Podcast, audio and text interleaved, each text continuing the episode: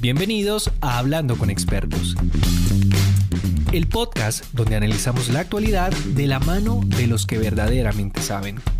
¿Usted qué opina de esto? ¿Cómo, cómo ve a futuro eh, la evolución del, turismo de vacunas? Eh, son, son bastantes, ¿no? Son, como lo decía, cientos de miles. Eh, ¿Usted cree que esto va, a seguir por esta senda o llegará un momento donde en 2021 se va a estancar el turismo de vacunas? Yo creo que evidentemente muchos latinoamericanos o países con menor acceso a las vacunas eh, están aprovechando haciéndolo lo antes posible, pues quieren también sentirse protegidos frente al virus, frente a la posibilidad de contagiarse y de obviamente enfermarse gravemente, terminar en una unidad de cuidados intensivos y Dios, pues si no lo quiere, eh, inclusive con la muerte. Entonces, la, la, digamos que el afán de la vacuna es precisamente protegerse lo antes posible.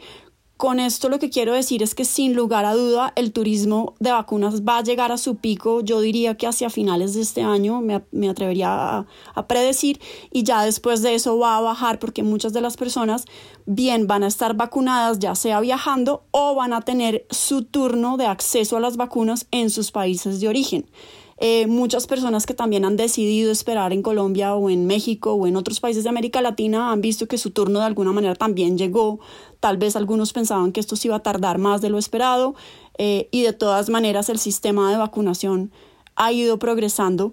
Colombia en este momento, según datos de Our World in, in Data de la Universidad de Oxford, tiene el 21.87% de las personas vacunadas eh, en este momento para, para el 27, digamos, reportadas el 27 de junio. Esto es bastante más óptimo de lo esperado y se calcula que no que solamente en Bogotá se va a tener buenos números hacia el mes de septiembre octubre con esto lo que quiero decir es que indudablemente el turismo va a llegar a un punto en donde ya no va a ser necesario eh, acceder a las vacunas en otros países o las personas ya lo van a tener lo que yo considero es que es importante que de alguna manera eh, el objetivo de los países es llegar a la tal llamada inmunidad de rebaño que se calcula en que más o menos el 70-75% de la población vacunable de los países, es decir, mayores de 12 años, eh, logren estar inmunizadas y el virus pierda muchísimo su poder de contagio y sobre todo su poder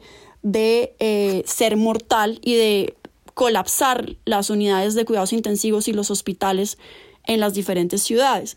Eh, de alguna manera creo que si se logra llegar a estos números más rápido de lo esperado, esto va a tener un impacto en el turismo de vacunas. Sí, sí, solo ahí para, para agregarle un, algo a un dato que usted mencionó y es que esta inmunidad de rebaño, según algunos expertos también, eh, médicos con los cuales yo he hablado, ellos me dicen, es bastante relativo lo de la inmunidad de rebaño, porque lo que promete la vacuna contra el COVID-19 es que si a usted le, va, le da la enfermedad, le dé más suave y no tenga que ir de urgencias a una cama UCI. Lo, o sea, la vacuna no promete que usted no le vaya a dar la enfermedad, sino que si le da, le da más suavecito. Entonces es equivocado de pronto no hacerse la idea de lo que prometen, ¿no? De que con el 75% de la vacunación pues ya tendremos la inmunidad de rebaño, casi que uno se imagina esos días gloriosos donde ya uno podrá salir a la calle sin tapabocas, pues no. Eh, aún yo creo que cuando se alcance ese porcentaje seguiremos usando el tapabocas, seguirá avanzando el, esquema o el plan de vacunación, eh, porque con una enfermedad como esta el tema de la inmunidad de rebaño es, es muy relativa. Puede que la, la enfermedad del COVID-19 siga estando en nuestra sociedad durante años y años hasta que se descubra de pronto una enfermedad, em, una, una, vacuna, perdón, que, que sí la, la termine por completo. ¿sí? Eh, hay otros que piensan que, que, no, que vamos a tener que seguir vacunándonos eh, de forma periódica, que me imagino yo eso también podría ser otro incentivo que a la larga termine dilatando un poco este tema del turismo, el turismo de vacunas, ¿no, Silvana? No, Ernesto tiene toda la razón y yo creo que hay que ser muy cuidadosos con los términos que se usan, sobre todo, valga la aclaración, yo no, no soy científica, pero sí, digamos, manejando las cifras. Y un ejemplo muy interesante para esto, eh, en mi opinión, es el Reino Unido. El Reino Unido tiene actualmente más, más o menos el 65% de su población ya con al menos una vacuna y aún así ha tenido un eh, progreso en las cifras de contagios bastante preocupantes hoy reportó algo así como 28 mil casos y ha tenido un aumento significativo en las últimas dos semanas, eh, también debido a la, variable, a la variable Delta. Eh, entonces, definitivamente la vacuna no evita que nos contagiemos, pero si comparamos el número de muertes del Reino Unido ahora con el que presentaba en enero o febrero de este año, pues indudablemente ha habido una reducción significativa. Entonces, eh, un poco la apuesta de la vacuna es precisamente no necesariamente a controlar el contagio, pero sí a tener un respiro para el sistema, para los sistemas de salud pública, los sistemas hospitalarios y que el número de muertes tenga una reducción importante. Eh, también lo hemos visto un poco en Chile. En Chile es otro ejemplo también más cercano para nosotros. Chile tiene el 65% de su población con al menos una vacuna.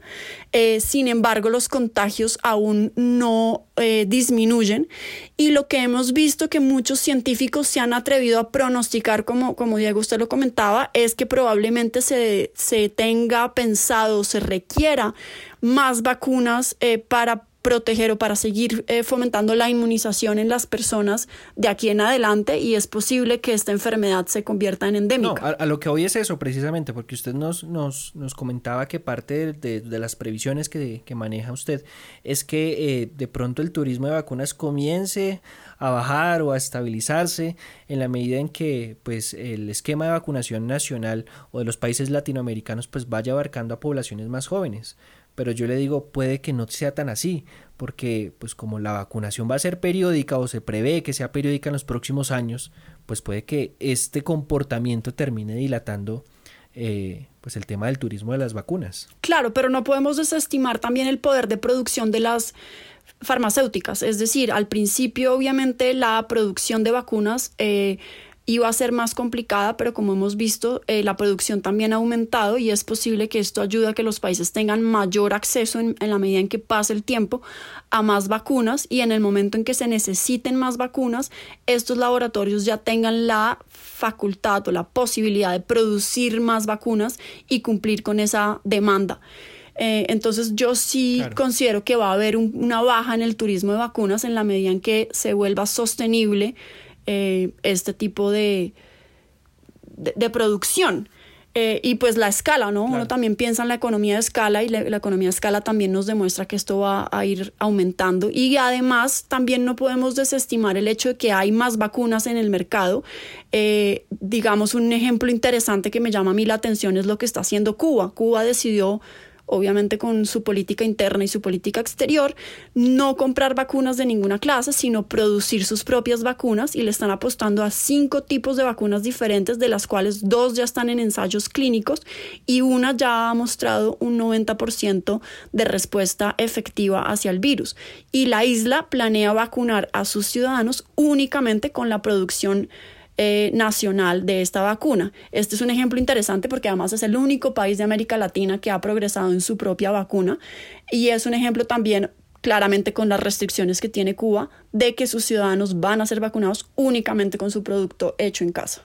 Claro, no, ese, es un muy buen punto, ¿sabes? Un, un excelente punto porque esas son también las intenciones que se manejan en, Colombia, eh, en ciudades como Bogotá la alcaldesa en más de una ocasión ha hablado de que eh, tiene las intenciones de adelantar diálogos con las farmacéuticas para que pues, la capital de Colombia se vuelva un core, un centro eh, de producción de vacunas, no solamente para el país, sino para, para todas las regiones. Entonces sí, e, es un buen punto el hecho de que esto pues, pueda estabilizarse ¿no? Eh, y, mitigarse un, poco el tema del turismo de vacunas en los próximos años. Pero bueno, ya, ya para cerrar esta, este, este capítulo y esta hoja que estamos abordando, me atrevería a decir que ni, ni sería tan malo para el tema del turismo, porque pues si, si nos ponemos a analizar cuáles son los sectores económicos que más han sido afectados por el coletazo del COVID-19, pues sin lugar a dudas el turismo ocupa un lugar bastante protagónico allí.